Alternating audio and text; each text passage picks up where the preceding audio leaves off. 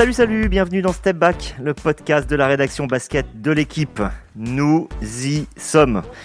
La finale NBA va débuter dans la nuit de mardi à mercredi et cette fois, pas de Lakers, pas de Heat, pas de Nets ou de Clippers. Euh, l'affiche plus étonnante oppose les, Phoenix Suns aux Milwaukee Bucks avec un, un premier match dans l'Arizona.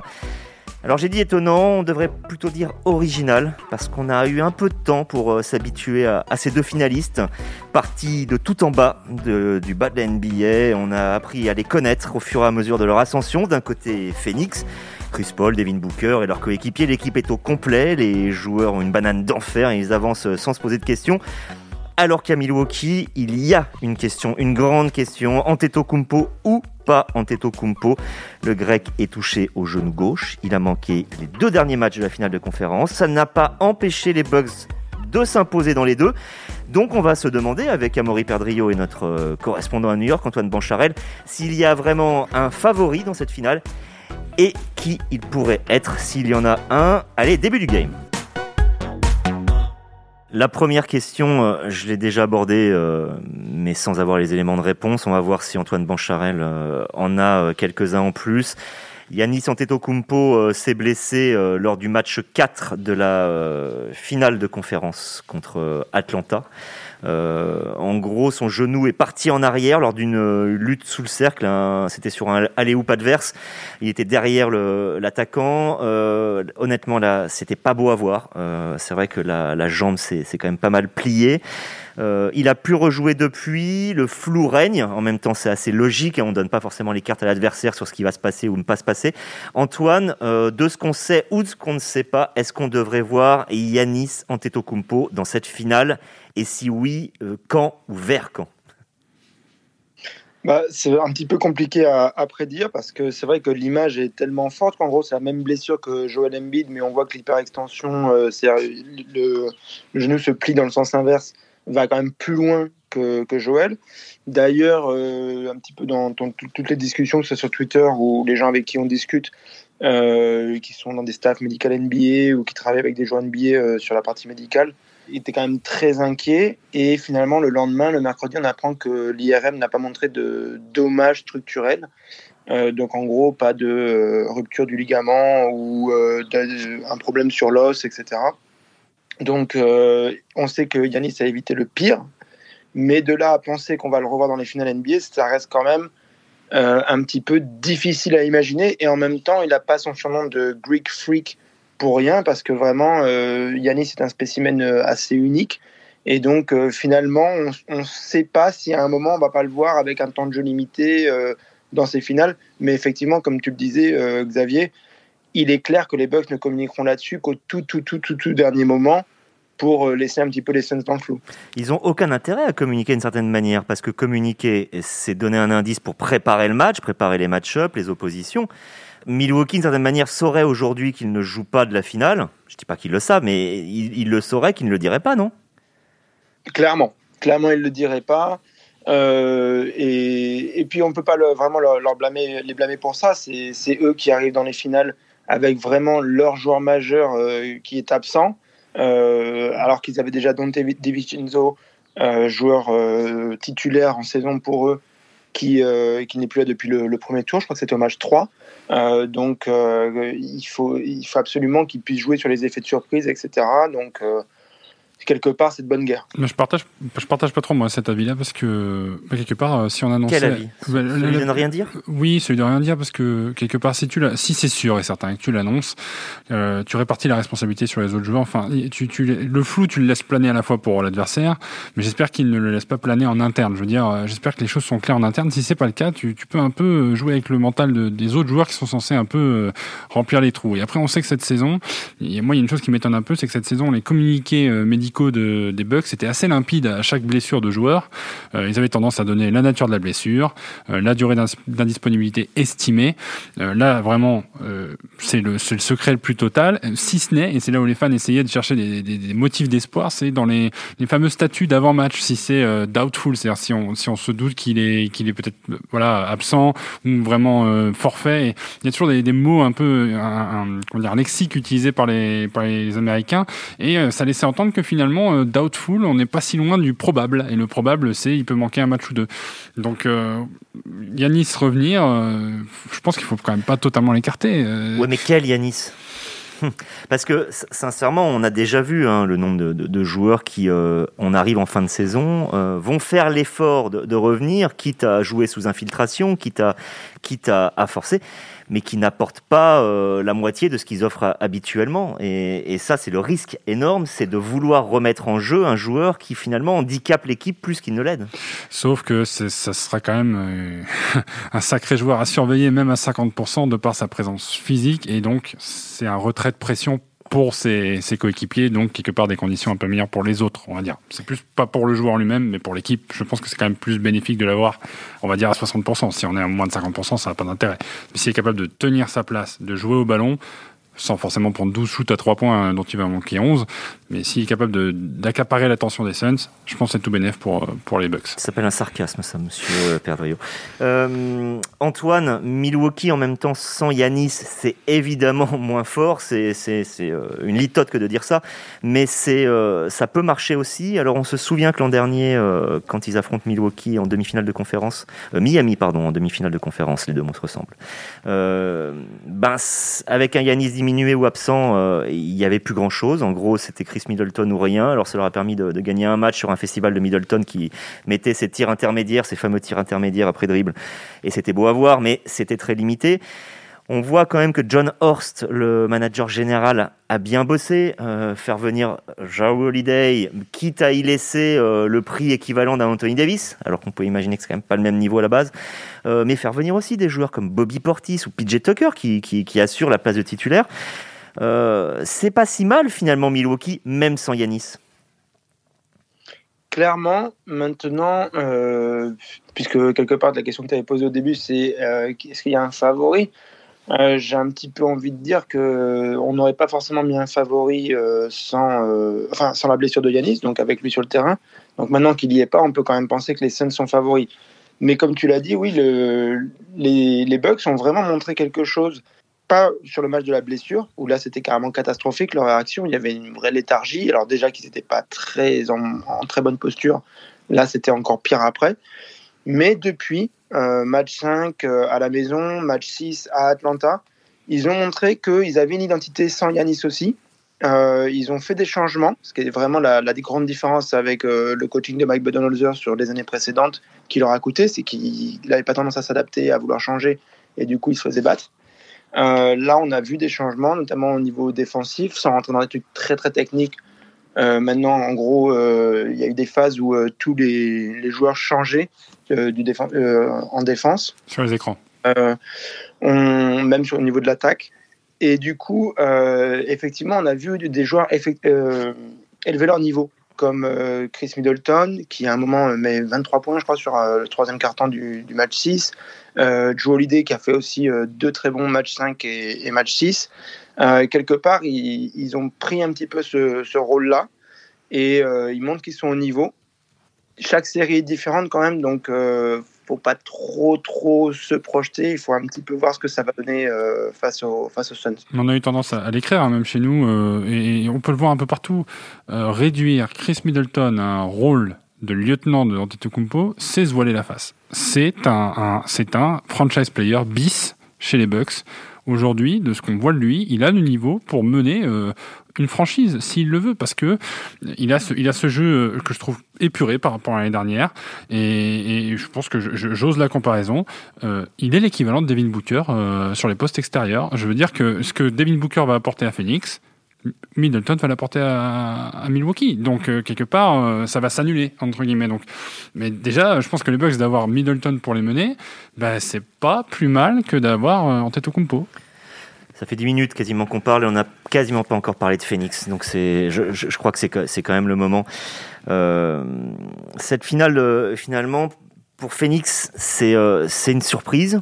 c'est-à-dire qu'en gros, j'aurais dit ça il y a deux mois pas tant que ça, parce qu'on les a vus pendant toute la saison régulière, 70% de victoire. Deuxième place derrière Utah.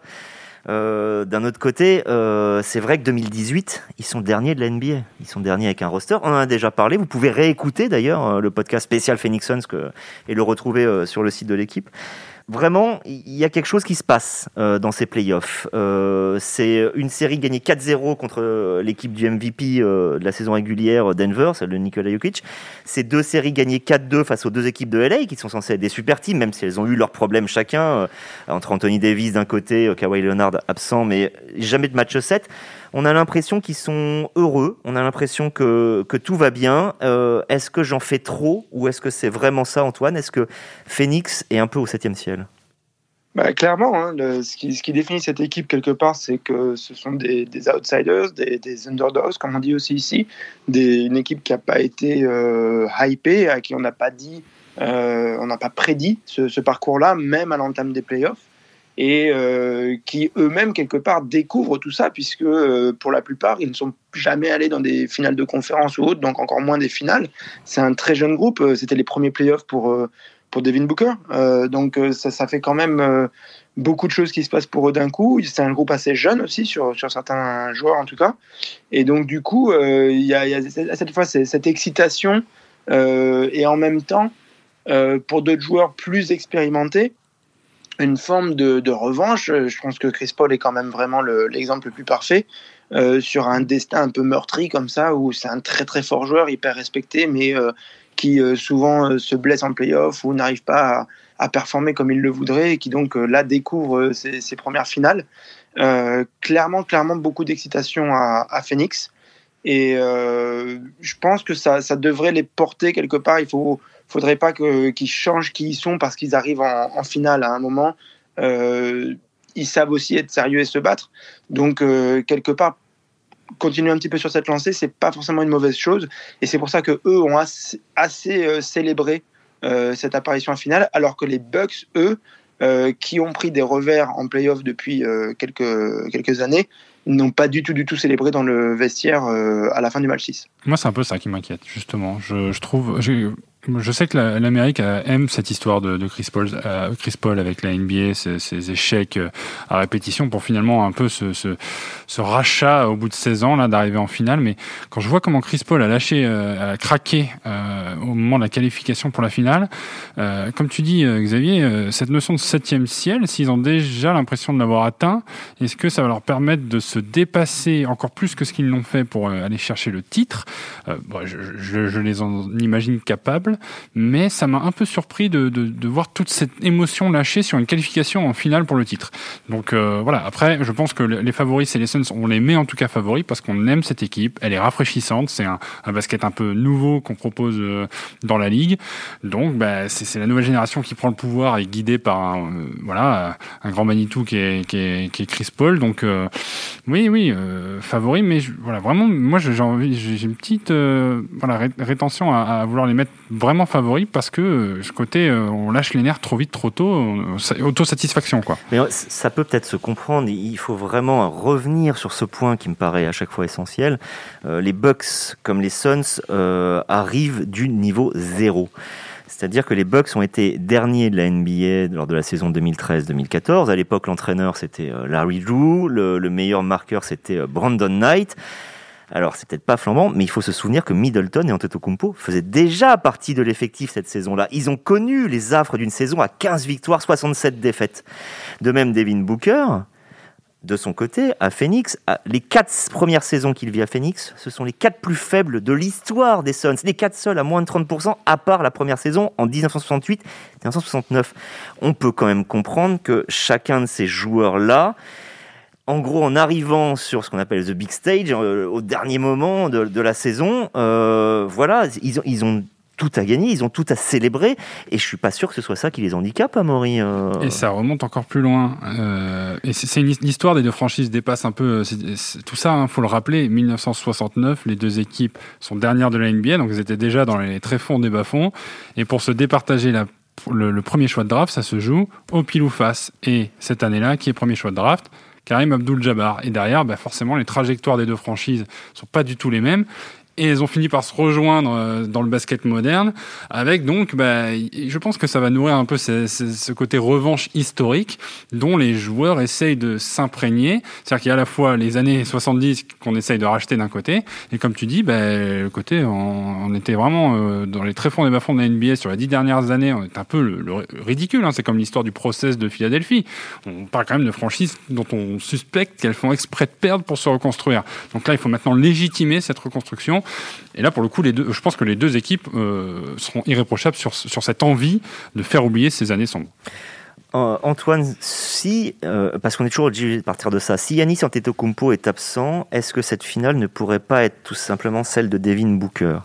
C'est-à-dire à peu près l'équivalent d'un Kawhi Leonard deux ans plus tard, qui avait apporté le titre aux Raptors quasiment à lui tout seul, évidemment c'est très exagéré, Kyle Lowry euh, et Pascal Siakam nous en voudraient d'entendre ça. Je suis pas sûr qu'ils écoutent Step Back tous les jours, mais euh, voilà. Antoine, euh, j'ai l'impression que ça peut être l'année où Devin Booker va chercher le titre et le MVP des finales, malgré son manque d'expérience, mais sur son seul niveau personnel et son niveau actuel. C'est possible. C'est vrai que c'est une vraie superstar déjà. il lui manquait un petit peu le, côté historique en playoff, etc. Même les sélections All-Star. là, c'est en train de se faire je pense qu'il peut se révéler au grand public. Après, je pense quand même que Chris Paul garde un profil beaucoup, beaucoup plus élevé. Euh, mais après, il y aura la vérité du terrain. Donc, on, va voir ce que ça va donner.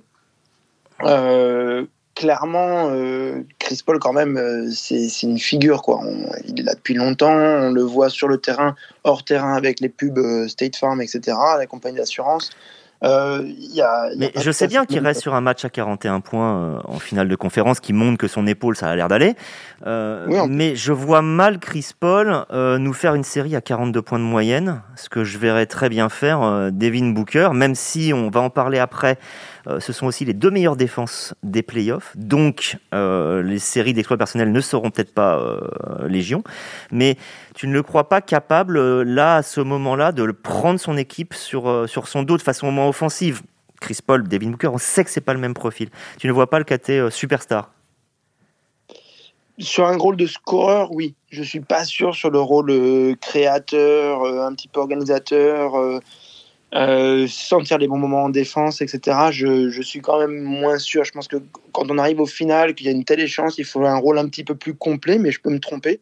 Par contre, clairement, il va, il va basculer dans un tout autre statut, une toute autre euh, atmosphère, euh, rien que par, son exposition nationale euh, complètement inédite pour lui. Quoi. Là, ça, clairement, il, est attendu comme une grosse, grosse star des, des, finales par les connaisseurs et le grand public va juste découvrir un petit peu le, le phénomène Devin Booker. Moi, je ne veux pas oublier qu'on a quand même commencé largement à découvrir Devin Booker dans la bulle d'Orlando l'année dernière. Il rate les playoffs, mais c'est quand même la meilleure équipe de la reprise avec 8 victoires en 8 matchs. Et quand on se souvient du basket proposé par Devin Booker, qui était à peu près du même acabit que ce qu'il propose aujourd'hui en playoff euh, avec une équipe complète et encore, encore mieux armée, je le pense vraiment capable, comme tu dis Xavier, de prendre, de prendre ses responsabilités, prendre euh, l'équipe euh, sur ses épaules et d'aller chercher ce titre parce que c'est ce qui va très très vite légitimer le fait qu'il est peut-être la nouvelle figure du basket NBA des 10 prochaines années.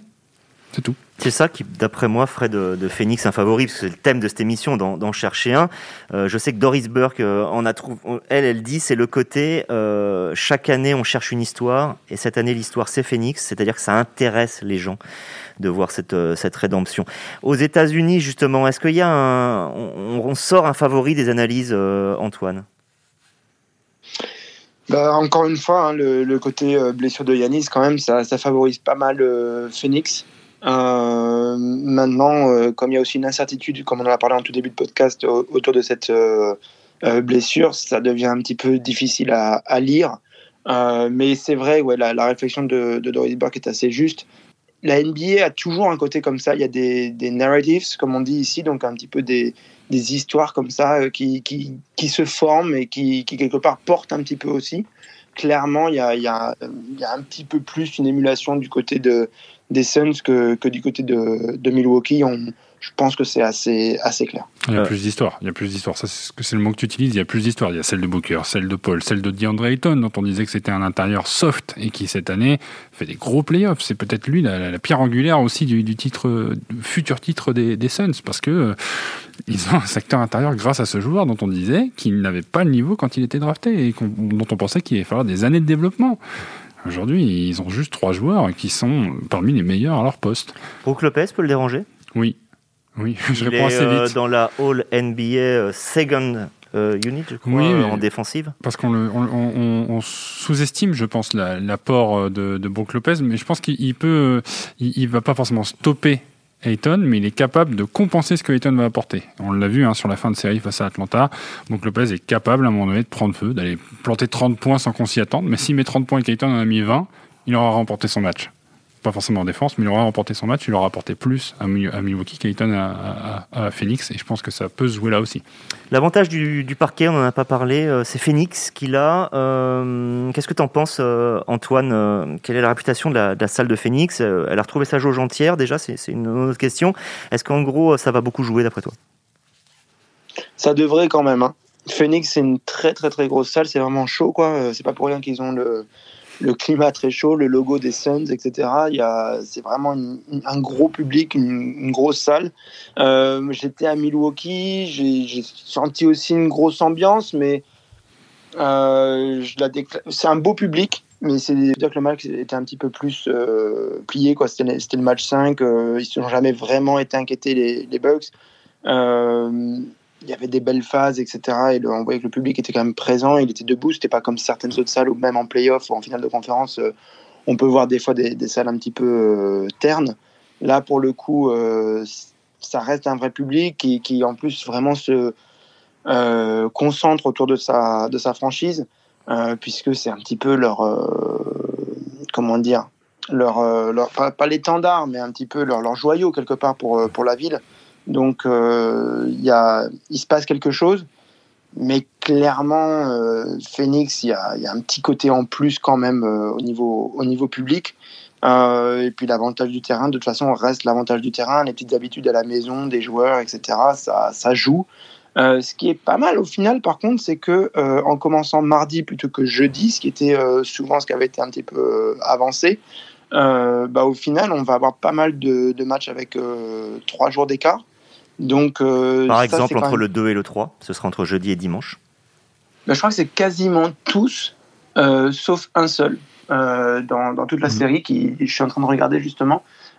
C'est que entre mardi et jeudi qu'on aura deux jours d'écart. Sinon, on aura toujours trois jours d'écart, sauf entre un éventuel match euh, 6 et 7.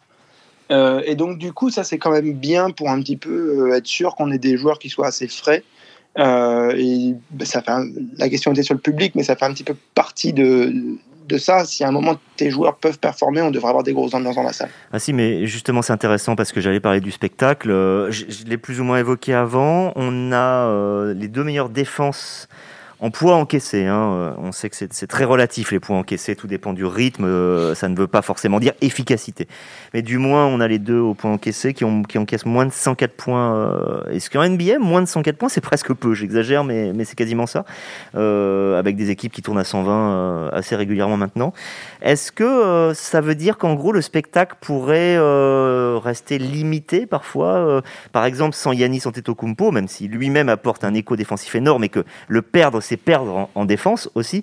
Est-ce que euh, il pourrait pas y avoir un durcissement euh, qui fasse que le voilà, on marque pas beaucoup de points et que ce soit des petits matchs? Je sais pas. Je trouve que oui, oui, c'est deux équipes qui défendent bien, mais comme c'est deux équipes très portées sur le sur le jeu de transition, euh, c'est possible que ça nous donne quand même des matchs assez assez enlevés en saison régulière. Euh, Je t'en parlais avant le podcast, Xavier. euh, Ils se sont affrontés deux fois, deux matchs terminés avec un point d'écart. C'est 128-127, je crois, et il doit y avoir un 124-123. Donc on est quand même sur des scores assez assez élevés. À chaque fois, c'est terminé sur un lancer franc décisif de Devin Booker. Mais j'ai plutôt envie de croire qu'on va être sur du basket haute intensité, mais haute réussite et voilà offensif. Et par contre, euh, les matchs peuvent se décider sur des séquences défensives. Voilà, c'est-à-dire qu'on peut très bien arriver, euh, voilà, sur le score, je te dis, 126-126, et ça va se jouer sur une défense. Donc je pense qu'au coup par coup, euh, il y a des moments, des coups défensifs qui vont être importants, mais les deux équipes, pour moi, sont vraiment portées sur l'attaque. Moi, j'ai envie de dire aussi que quelque part, la défense donne des meilleurs matchs. À un moment, euh, l'intensité vient plus de la défense que de C'est une très bonne réponse, Antoine. Ouais, si, si une attaque est toujours euh, un petit peu comme ça, déliée, qui n'a pas une vraie défense en, fa- en face, etc., c'est pas forcément très intéressant à regarder, surtout quand c'est euh, des finales NBA. On parle quand même du Graal ultime euh, dans, dans le basket, au moins au niveau club. Donc, du coup, il faut justement qu'on ait des, des bonnes défenses, des séquences un petit peu intenses. Ça me dérange pas si dans la série, il y a un, voire deux matchs qui se jouent autour de 100 points. Euh, finalement, ça voudra dire qu'on aurait eu des équipes euh, qui auraient été vraiment très concentrées, qui auront donné un, un gros effort des deux côtés du terrain et un peu plus d'enjeu, quoi, du coup. Ce sera pour le match Plutôt du dimanche. matchs. euh, Le- les matchs du dimanche, généralement, ça marque moins. An- Antoine, je, je reste avec toi juste sur la, la façon dont la NBA. Alors c'est pas c'est pas la question la plus facile euh, que je puisse te poser, mais euh, euh, comment est pris le fait que ce soit Milwaukee versus Phoenix en finale, c'est-à-dire qu'en gros aucun des gros marchés, alors qu'on avait les Lakers et les Clippers d'un côté, les Nets et les Knicks de l'autre, par exemple, qui étaient en- inscrits en, en playoff, qui s'étaient qualifiés pour les playoffs, le fait qu'on ait cette finale entre deux équipes de villes qui ne sont pas des villes majeures américaines, de grandes villes, voilà, des États importants, mais bref. Tu m'as compris. Est-ce que euh, c'est un peu une finale mineure? Est-ce que ça, ça dérange certaines personnes? C'est un peu rigolo quand même parce qu'il y a 10 ans, on a eu un lockout parce que, euh, soi-disant, euh, les petits marchés n'avaient aucune chance. euh, donc, du coup, il fallait absolument qu'on ait un lockout et qu'on refasse un nouvel accord collectif. Et on a bouffé toute une saison, enfin une demi-saison en tout cas, à côté de ça, euh, à cause de ça, pardon. Et euh, là, maintenant euh, qu'on a deux euh, petits marchés qui sont en finale et euh, que c'était pas forcément des favoris, etc. euh, on- alors que bon, les Bucks ont été euh, deux fois euh, leaders de la saison régulière les deux, années précédentes, que les Suns étaient deuxième à l'Ouest et même deuxième de toute la NBA euh, sur sur cette saison. Donc bon, à un moment, c'est juste qu'on voulait pas les mettre favoris. Euh, donc là, on nous explique que c'est ça qui va tuer la NBA. À un moment, il, il faudrait quand même être constant et savoir ce qu'on veut. Qui ont? Donc, euh, je- bah, on, c'est c'est en général, c'est un petit peu les médias, euh, le, la, la NBA. Le bruit environnant, comme on dit. Bah, J'ai envie de dire, euh, c'est un petit peu toutes, euh, toutes les thématiques financières. Au final, on, on se rend compte que personne n'est jamais content. Quoi. Dès qu'il y a de l'argent, euh, il est jamais bien partagé. Et à la fin, Donc, ce seront les, euh, au et à la fin, final, ce seront les audiences qui vont décider si c'est une réussite ou pas aussi. Malheureusement, hein, malheureusement, parce que ça, ça, ça, ça ne veut rien dire pour le basket. Mais à la- si à la fin on te dit que ça fait 25% d'audience de moins que- qu'une finale avec LeBron James ou les Lakers, euh, Ouais. Et, le problème, c'est que maintenant, on aura un flou total, puisque euh, on va pas rentrer dans des grands, grands détails là-dessus. Peut-être qu'on pourra faire un point plus détaillé à un moment euh, sur un autre podcast, mais euh, on n'a plus les mesures d'audience qu'on avait comme avant aux États-Unis, puisque la manière dont elles sont calculées maintenant inclut d'autres écrans. euh, c'est-à-dire par exemple tous les écrans publics dans, dans les hôpitaux, dans les aéroports, dans les restaurants, les bars, etc. Et donc du coup, on ne peut plus comparer les audiences des années précédentes aux, aux années à l'an dernier et cette année. Euh, donc euh, ça, ça devient un petit peu illisible et les moyens de consommation aussi des, des matchs ne sont plus les mêmes. Euh, donc en fait, on, on ne saura pas vraiment ce que ça va donner au niveau de, de l'audience, pas tout à fait, ou, ou alors il va vraiment falloir faire un travail plus détaillé d'analyse des, des données. Et je pense qu'à un moment, c'est un petit peu aussi, sans dire y a, que les médias sont là pour avoir un rôle marketing, mais il y a un petit peu quand même aussi une responsabilité des médias de présenter ce qui est intéressant ou pas. Et euh, je vois pas ce qui serait inintéressant d'avoir une finale Milwaukee Bucks Phoenix Suns quand on voit la qualité du jeu proposé et euh, l'intérêt des, deux euh, fanbases. Euh, autour de, de ces franchises-là. Euh, par exemple, Miami, on considère que c'est un assez gros marché, c'est une ville qui est très connue à l'international, etc. Je suis désolé de le dire, mais leur fanbase est absolument nulle sur place. Donc, euh, même à l'époque du Big Three avec Wade, LeBron James et. Bosh, et Allen aussi, on, on les a vus partir d'un match qui ensuite a été gagné à la dernière seconde en finale, le- ce, ce public-là. Donc, il, il faudrait un petit peu arrêter, je trouve, euh, ce, ce genre de discours où euh, on se gâche un petit peu le plaisir alors qu'on parle quand même de finale NBA. Quoi. Merci pour ta réponse. Euh, Amaury, euh, un pronostic, Ah. s'il te plaît. Alors, euh, je, je vais, je, vais, je, vais, je vais prendre le contre-pied, mais moi, de- depuis le début des playoffs, euh, j'avais mis Milwaukee en finale. Donc, je vais, je vais partir sur une, sur une victoire de Milwaukee et, en aparté, que ça aille jusqu'au match 7, histoire que les, les trois cocos qui sont retenus dans Team USA euh, pour les Jeux Olympiques euh, puissent pas jouer contre la France au premier match. tu liras dans l'équipe demain qu'ils peuvent toujours être remplacés, puisque la NBA a obtenu une exception sur. Ah. Normalement, ça devait être lundi où on donne les, les, 12 et eux, ils ont obtenu une semaine de plus, donc ils peuvent encore être remplacés. Donc tu pronostiques 4-3 pour Milwaukee. Antoine, la parole est à toi. Ah, je serais content que ça, que ça parte en 7 matchs, ça c'est clair. Euh, ne serait-ce que pour le côté un peu historique et, l'ambiance. Euh, je suis très mauvais en pronostic. Pareil. J'ai envie de dire que si euh, Yanis manque plus de deux matchs, même si c'est en, en temps de jeu limité derrière, ça reste Phoenix le favori. En plus, ils arrivent avec une vraie dynamique, alors que euh, Milwaukee s'est un petit peu trouvé une identité sur deux matchs. Il y en avait un où il n'y avait pas Trey Young en face. Euh, il y en avait un autre où on avait quand même l'impression qu'Atlanta avait un petit peu compris que c'était pas tout à fait leur niveau.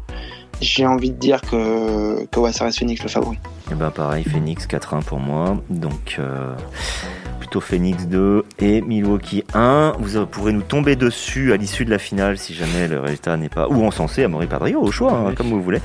Merci à tous de nous avoir écoutés. Le dernier euh, step back devrait avoir lieu après la finale afin de faire un bilan de cette saison NBA. Merci à tous de nous avoir écoutés et à bientôt. Ciao ciao